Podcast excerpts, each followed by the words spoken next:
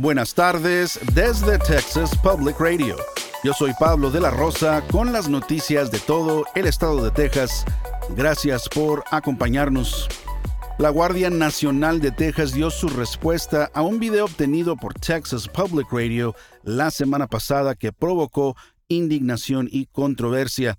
El video parece mostrar a tropas de la Guardia ignorando los gritos de ayuda de una mujer y un niño que intentaban cruzar las aguas del Río Grande hacia Estados Unidos.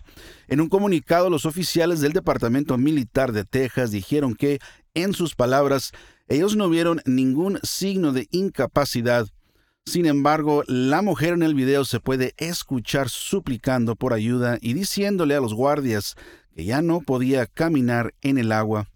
Testigos presenciales dijeron que la mujer y el niño se hundieron por unos momentos, pero confirmaron que finalmente sobrevivieron. Ari Sawyer investiga la frontera de Estados Unidos para Human Rights Watch. Um, Ignorar a esa mujer y a su bebé fue incorrecto en un nivel humano básico. ¿En qué momento habrían intervenido? ¿Cuando su bebé ya se estaba ahogando?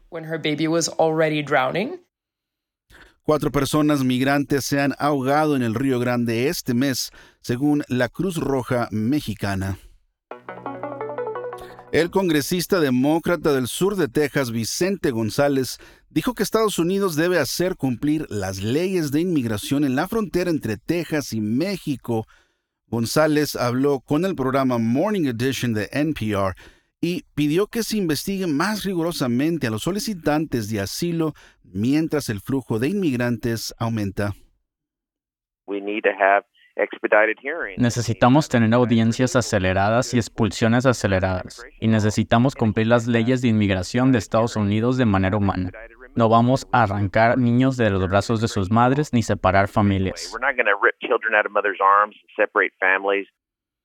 González propuso una ley que podría implementarse mediante una orden ejecutiva y crearía áreas designadas como zonas seguras. El congresista también dijo que las reclamaciones de asilo podrían procesarse en zonas como Panamá, Guatemala y Colombia para evitar acumulaciones en la frontera.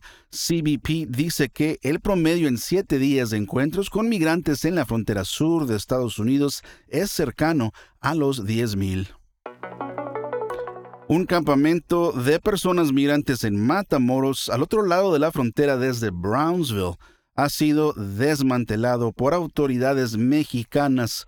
Grupos de ayuda dicen que a los habitantes del campamento se les dio poco o ningún aviso antes de que sus pertenencias fueran retiradas con maquinaria pesada. Sidewalk School, un grupo de ayuda para personas migrantes en Matamoros, dijo que la destrucción del campamento se llevó a cabo justo un día después de Navidad. La prensa asociada reporta que oficiales de inmigración mexicanos ordenaron la evacuación del campamento, aún habiendo cientos de solicitantes de asilo esperando sus citas. Muchas tiendas de campaña ya estaban vacías, pero varias personas dijeron que la mayoría fueron obligadas a abandonar el campamento. Casi 100 personas migrantes ingresaron al Río Grande y se quedaron varados durante más de 12 horas. Funcionarios estadounidenses se reunieron con el presidente mexicano Andrés Manuel López Obrador ayer miércoles para abordar la cantidad de migrantes que cruzan ilegalmente a Estados Unidos. López Obrador dijo que se lograron acuerdos importantes entre los países, pero no dio detalles la protección legal internacional brindada por la Convención sobre Refugiados de la ONU, en la cual ambos países acordaron que los solicitantes de asilo pueden cruzar cualquier frontera, sigue sin desempeñar un papel en las políticas a corto plazo para el manejo de migrantes en ambos lados de la frontera.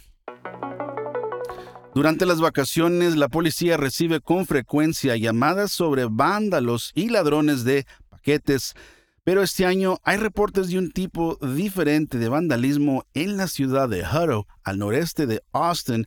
La policía de Hutto publicó en Facebook que hay conejos que están llevando a cabo una oleada de crímenes porque están mordiendo y destruyendo cables de luces navideñas.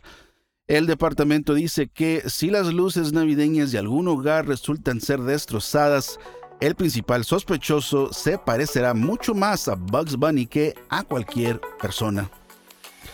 Esto ha sido TPR Noticias al Día. Nos vemos mañana viernes con más reportajes de todo el estado.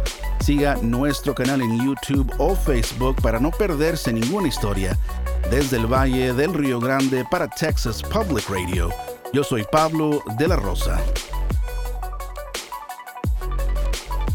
Con el equipo de investigación especial más grande de Texas, hemos recuperado más de 13 y medio millones de dólares, protegiendo a negocios como el suyo. Somos un socio luchando contra el fraude en la compensación para trabajadores.